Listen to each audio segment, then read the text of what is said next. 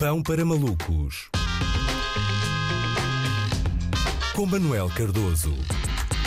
Olá Luís, Uh, problemas no IRS, mas atenção, pela primeira vez, quem tem de ficar preocupado é quem recebeu e não quem tem de pagar. Parece que a autoridade tributária cometeu erros de leitura das declarações uh, de rendimentos de alguns contribuintes e devolveu dinheiro a mais, uh, e esses contribuintes agora vão ter de reembolsar o reembolso. Eu estou em choque. Reembolsar reembolsos, não é? Depois querem que as pessoas não se revoltem com o sistema. É assim que se criam reembolsonaros, não é? Eu, eu estou safo, estou safo desta, até porque, como disse há pouco, ainda não entreguei o IRS. E bem, aparentemente, eu, sou, eu sempre disse que uh, nos dois primeiros meses o Portal das Finanças ainda está em versão beta, não é? Beta no sentido informático da palavra, não da classe social, até porque essa costuma entregar declarações, sim, mas nas Ilhas Virgens Britânicas. Agora, isto prova uma coisa, até as pessoas que inventaram o IRS têm dificuldade em perceber declarações de IRS. E vamos lá ver uma coisa. Uh, uh, uma coisa é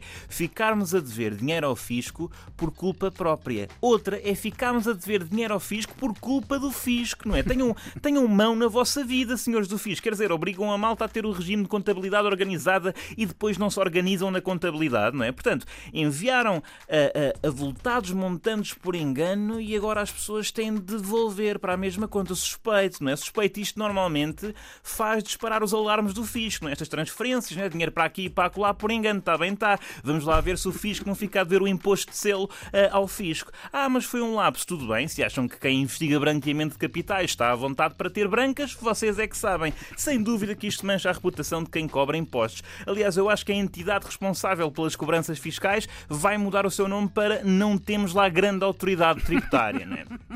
Isto deve causar a mesma sensação, não é? Chegar uma carta a casa a contarem isto deve causar a mesma sensação de quando um professor se engana a corrigir um teste e em vez de bom mais uh, temos não satisfaz, não é? A diferença é que, uh, neste caso, se ninguém reparasse, não éramos nós que corríamos o risco de passar dano, uh, o Orçamento de Estado é que corria o risco de chumbar. Para além de que, quase que aposto que as pessoas que vão devolver o reembolso não são propriamente o Joe Berardo, não é? E realmente, nisto da cobrança de impostos, é mais fácil ir atrás de uns do que de outros. Nunca se lixa quem não presta declarações de IRS, lixa-se sempre quem tem uma declaração uh, que não presta. Claro que isto põe um grande problema em cima da mesa, não é? E se por acaso, não é? Por, porventura, as pessoas a quem o fisco transferiu dinheiro a mais já estouraram o dinheiro todo na última semana, não é? Num, num, num, sinal por uma casa de férias em Tarifa, uh, numa entrada para um Skoda Fábia ou num porco no espeto para 20 pessoas. Como é que o fisco vai reaver este dinheiro, não é? Vai de férias com a família em questão? Uh, pede para sempre ao sujeito passivo,